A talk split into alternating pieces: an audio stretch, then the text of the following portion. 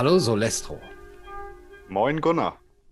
Solestro der Narr, mit dir spreche ich heute. Wie geht's dir? Wer bist du und was machst du? Bürgerlich bin ich Buchhändler, 22 Jahre alt und ich habe mich eigentlich für eine sehr gute Buchhandlung entschieden und darf mir jetzt kurz vor Schluss meiner Ausbildung Sorgen machen um meine Zukunft. Weil niemand mehr Bücher kauft? Niemand mehr Bücher kaufen kann. Also wir haben ein Abholgeschäft im Laden eingerichtet und das wird auch sehr gut angenommen, vor allem weil mhm. wir eine sehr solide Stammkundschaft haben. Aber die Laufkundschaft ist komplett verloren gegangen natürlich und damit fehlen ja, gut und gerne 70 Prozent des Umsatzes. Wow, das ist viel jetzt schon seit ja, dann dem, dem letzten Lockdown, im ersten Lockdown wahrscheinlich ähnlich. Ja, März ist quasi weggefallen. Also mhm. der letzte. Und wie ist, sind so die Aussichten des ähm, Ladens? Äh, sagt ihr, okay, wenn das noch ein paar Wochen dauert, dann machen wir ganz zu? Ein paar Wochen nicht. Also wir sind tatsächlich sehr gut aufgestellt. Wir haben 2019 auch das umsatzstärkste Jahr aller Zeiten gehabt, sage ich mhm. mal. Mhm. Ähm, nicht zuletzt wegen unseres großartigen Engagements, auch im öffentlichen Leben. Aber ich sag mal so, äh, sechs Monate Lockdown könnten wir jetzt nicht ohne weiteres mitmachen. Also da nagen wir dann schon irgendwann am Hungertuch. Ja. Du hast gesagt, äh, ihr arbeitet eben da in der Öffentlichkeit. Wie sieht das genau aus? Also wir haben sehr viel Zusammenarbeit mit den Zeitungen, mit den örtlichen Zeitungen. Sie können meinen Chef quasi jede Woche in der Zeitung begrüßen, sage ich so. Mhm. Mit der Schule arbeiten wir viel zusammen. Wir versuchen natürlich, das Kulturgut Buch äh, den Kindern näher zu bringen. Einfach, indem wir zum Beispiel zum Welttag des Buches die Kinder auch klassenweise ähm, in die Buchhandlung einladen, was von den Lehrern initiiert wird. Also es ist nicht so, als würden wir die jetzt, jetzt zum Kauf animieren, aber eben wollen wir das Bewusstsein für das Buch schaffen, weil das Buch mit das Gesündeste ist, was man seinem Gehirn antun kann. Und das wollen wir den Kindern eben auch beibringen. Und ist das ein großer Posten, der gerade wegfällt oder äh, geht es mit den Schulen irgendwie auf eine andere Art und Weise weiter? Also es stand lange im Gespräch, dass ich selbst mal Vorträge in der Schule halten soll. Mhm. Ähm, dann kam Corona dazwischen und dann war erstmal alles geplatzt. Mhm. Fand ich sehr gut, natürlich. Mhm. In, in der Weise läuft tatsächlich gar nichts. Also die mhm. Schulen bestellen auch weiterhin Bücher. Das Schulbuchgeschäft ist mit, mit das wichtigste Geschäft des Jahres. Aber man kann mit den, also Öffentlichkeitsarbeit ist in der Hinsicht nicht möglich im mhm. Moment. Das, das wird uns da genommen. Mhm. Und äh, Lesungen finden dementsprechend auch nicht statt. Das findet auch nicht statt, nein. Mhm. Allgemein keine Veranstaltung. Der Kulturbetrieb in der ganzen Stadt ist komplett eingefahren. Also es gibt ja auch einen Kulturverein in unserer Stadt der ist jetzt auch seit einem Jahr quasi tot. Mhm. Gab es irgendwelche Bestrebungen, das äh, aufzufangen, vielleicht mit Ersatzmöglichkeiten online oder sonst wie die Veranstaltungen so zu machen, dass man ja das äh, irgendwie mit den Hygieneregeln in Einklang bringen kann? Man hat es versucht, aber das wurde am Ende alles nicht möglich. Also jetzt wirklich die, die Präsenzveranstaltung.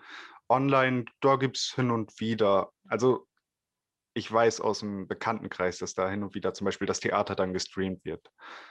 Ja. Aber in genau. meiner Stadt, ich glaube, die sind da meistens auch nicht technikaffin genug für. Mhm, mhm. Und wie siehst du jetzt deine persönliche Zukunft als Buchhändler und überhaupt beruflich? Also bisher habe ich sie sehr gut eingeschätzt. hm. Wurde jetzt ja aber ein bisschen enttäuscht also im wahrsten Sinne des Wortes. Mhm. Mein Chef sagt, ich werde immer noch übernommen. Mhm. In der Hinsicht habe ich jetzt keine Berufsängste denke auch, dass das natürlich wieder bergauf gehen wird. Besonders da wir eben eine sehr beliebte Buchhandlung in der Stadt sind, äh, haben wir auch eine sehr solide Stammwählerschaft. Die warten wirklich alle darauf, dass sie wieder den Laden betreten können. Und ich merke auch, wie die Unzufriedenheit von Tag zu Tag immer größer wird. Und das freut mich natürlich. Woran merkst du das, dass äh, dann Kunden bei euch äh, vor der Tür irgendwie mit den Hufen scharren und rein wollen? Oder? ja, äh, gerade heute wollte eine Kundin äh, den Laden quasi mhm. mit dem Rambock betreten. also in erster Linie merke ich das durch das persönliche Gespräch mit dem Kunden. Also hm, wir pflegen ja einen sehr persönlichen Kontakt mit dem Kunden. Das ist ja auch keine, keine geheuchelte Freundlichkeit, wie man die jetzt zum Beispiel bei Flughäfen oder so kennt, mhm. sondern wir versuchen wirklich genuin mit den Menschen eine Beziehung aufzubauen. Ich meine, als Buchhändler ist das natürlich nötig. Man muss eine Person kennen, damit man auch weiß, was diese Person gerne liest. Mhm. Ähm, man muss auch ein bisschen Smalltalk können. Und wenn die dann ein Buch bei uns abholen, was ja immer noch zum Glück möglich ist, dann äußern die sehr häufig ihren Unmut. Mhm, mhm, und ich steige da natürlich ein. Also ich weiß, meine Kollegen sind da weniger mhm. kritisch bei den mhm. Lockdown-Maßnahmen. Ist, ist auch okay, kann man ja gerne sein. Aber ich persönlich vertrete da schon meine Meinung und gebe dem Kunden dann noch kräftig recht, wenn er sagt, der Lockdown ist scheiße. Wirst du dann kritisiert von deinen Kollegen, wenn die das mitbekommen? Äh, mit einer Kollegin bin ich in Clinch geraten, weil ich zu sehr ah, sie hat mal gesagt, vielleicht sollte ich einfach aufhören, die Scheiße, die du sagst, zu glauben. Und das waren dann aber eben Sachen, die ich immer mit Quellen belegt habe. Einfach nur zum Beispiel die Sache mit der Grippetotengeschichte. Mhm. Die, die haben Sie ja mit Sicherheit mitbekommen. Im Jahr mhm. 2020 gibt es so gut wie keine Grippetoten. Ich habe nicht gesagt, ich habe, also das ist ja auch immer das äh, Schöne, dass Sie einem nicht ordentlich zuhören. Ich habe nie gesagt, dass die Grippetoten alle auf Corona-Tote umgeschrieben wurden. Ich habe nur gesagt, das ist doch irgendwie komisch. irgendwie ist das, das, ist doch irgendwie auffällig. Ich weiß ja auch nicht, was man davon halten soll. Das ist natürlich das Gemeinste, dass man die Menschen selber zum Nachdenken bringen will.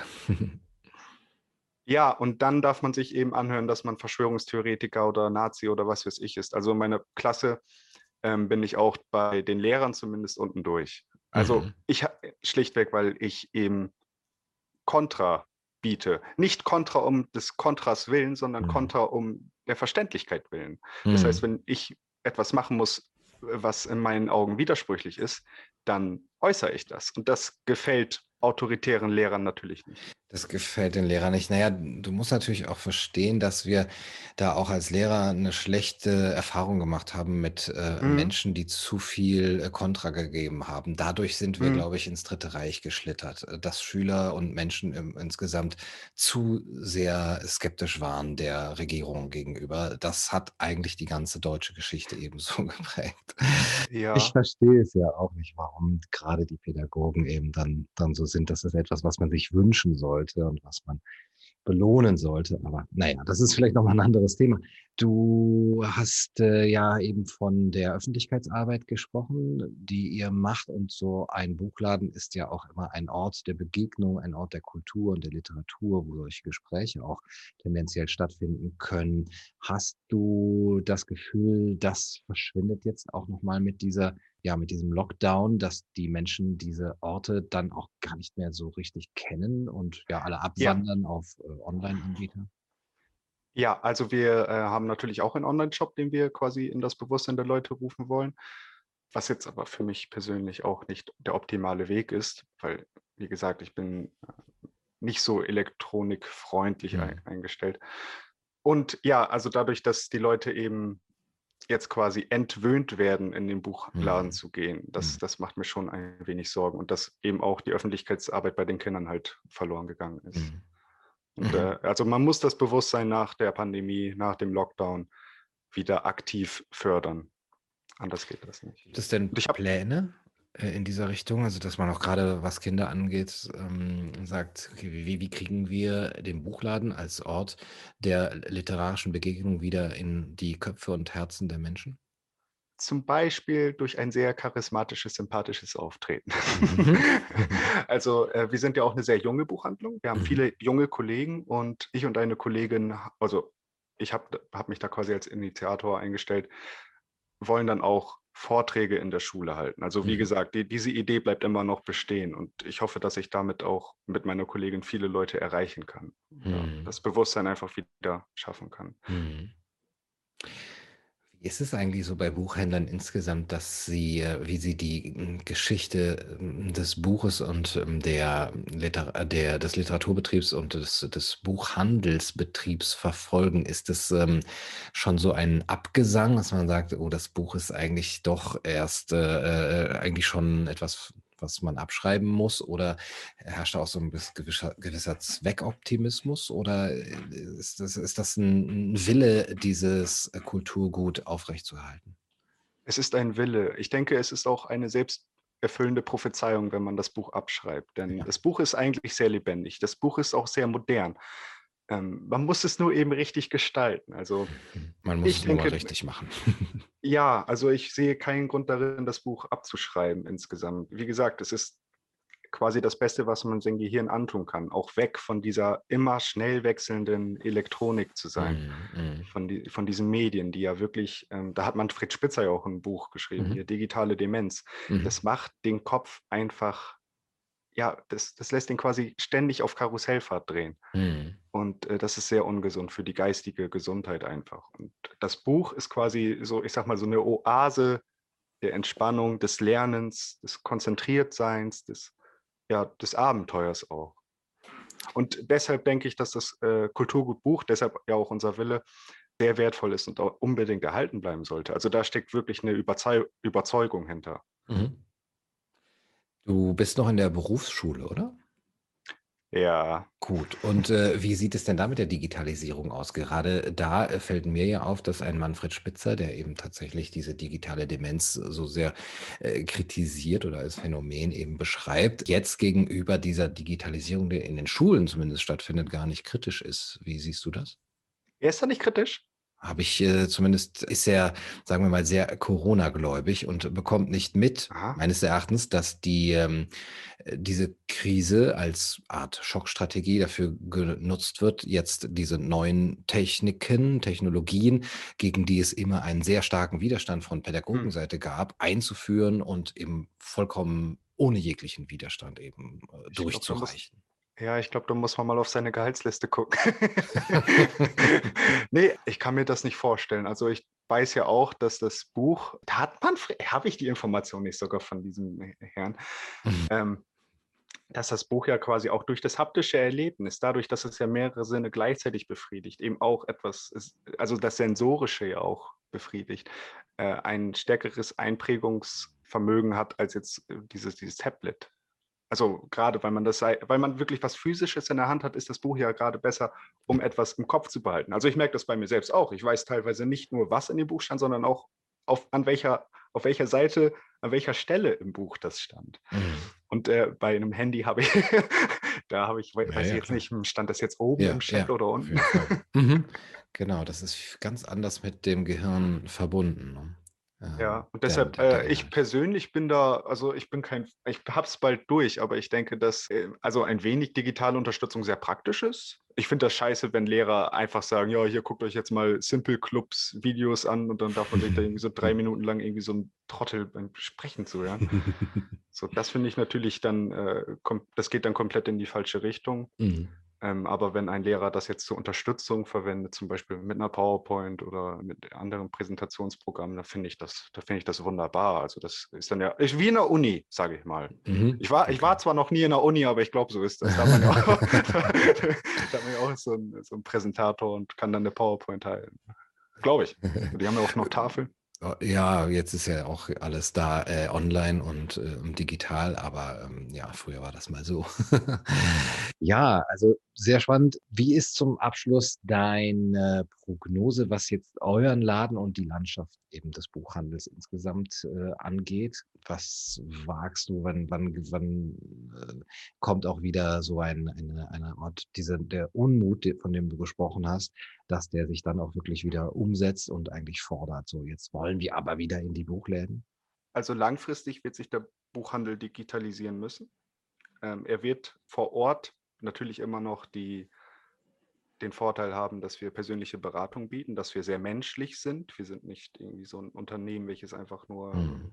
ja, möglichst hohe Umsatzzahlen generieren will, sondern wir wollen auch wirklich äh, eine hohe Servicequalität bieten. Mhm. Der Unmut, das erwähne ich einmal zum Abschluss ganz opportunistisch, hat, äußert sich bei mir auch dadurch, dass ich jetzt äh, auf YouTube ja, Aufklärungsarbeit machen will, satirisch. Mhm. Äh, deshalb ja auch mein Pseudonym Solestro, Solestro der Nah. Du hast einen ähm, eigenen YouTube-Kanal. Ja, genau, da habe ich auch meine Situation in der Berufsschule einmal geschildert, wie wir da tatsächlich teilweise, wie ich finde, indoktriniert werden. Mhm. Ähm, zum Beispiel so, das, das, ich meine, man kann mich da jetzt vielleicht auch hypersensibel nennen oder ich lese da viel mehr rein, als da ist, aber ich habe nicht umsonst sieben Jahre lang jedes Jahr National- und Sozialismus in der Schule gelernt und dann jetzt zuzusehen, wie das alles äh, Mhm. quasi auf Mhm. sanfte, natürlich mit freundlichem Gesicht äh, verzierte Art nochmal geschieht. Also wir sollten Mhm. zum Beispiel ein Aufgala Aufgabenblatt lösen, wo eigentlich nur eine Meinung erlaubt war. Sie, Sie können sich gerne mal mein neuestes Video da anschauen. Sehr gerne. Ich will Sie jetzt nicht 24 Minuten lang voll labern. Ich glaube, wir sind Aber noch bei 23. Äh, das, das ist äh, ganz gut, aber wir können ja den äh, Link zu deinem Kanal und zu diesem Video hier in die Beschreibung setzen. ja, gerne, das würde mich sehr freuen. Ja. Also vielleicht auch, damit die Leute einfach mal merken, was mittlerweile in der Schule so passiert. Also auch bei den Mitschülerinnen. Also ich habe nur Mädchen in der Klasse und die sind alle, ich sag mal, freundlich, sehr positiv gestimmt dem Staat gegenüber. Sie sind voller Vertrauen, das ist doch Voll, ver- schön. ja, sind sehr vertrauensvolle Personen. Sind auch Ja, sehr, was soll schon groß schief gehen, wenn man dem ja, Staat so was, sehr vertraut? ja, genau, genau das könnten die sagen, ja. Und da bin ich auch voll, ja. Ja, schenke ihnen doch mal so ein Merchandising mit dem Spruch irgendwie drauf, so ein Hoodie oder eine Oh Tasse. ja. Solestro Denner, vielen, vielen Dank für das schöne Gespräch und die Einblicke in die Welt des Berufsschülers, aber vor allem auch des Buchhändlers. Danke dir. Ich danke Ihnen auch, Herr Kaiser, auch für Ihre Aufklärungsarbeit und philosophische Vielfalt. Dankeschön. Du, du, du sollst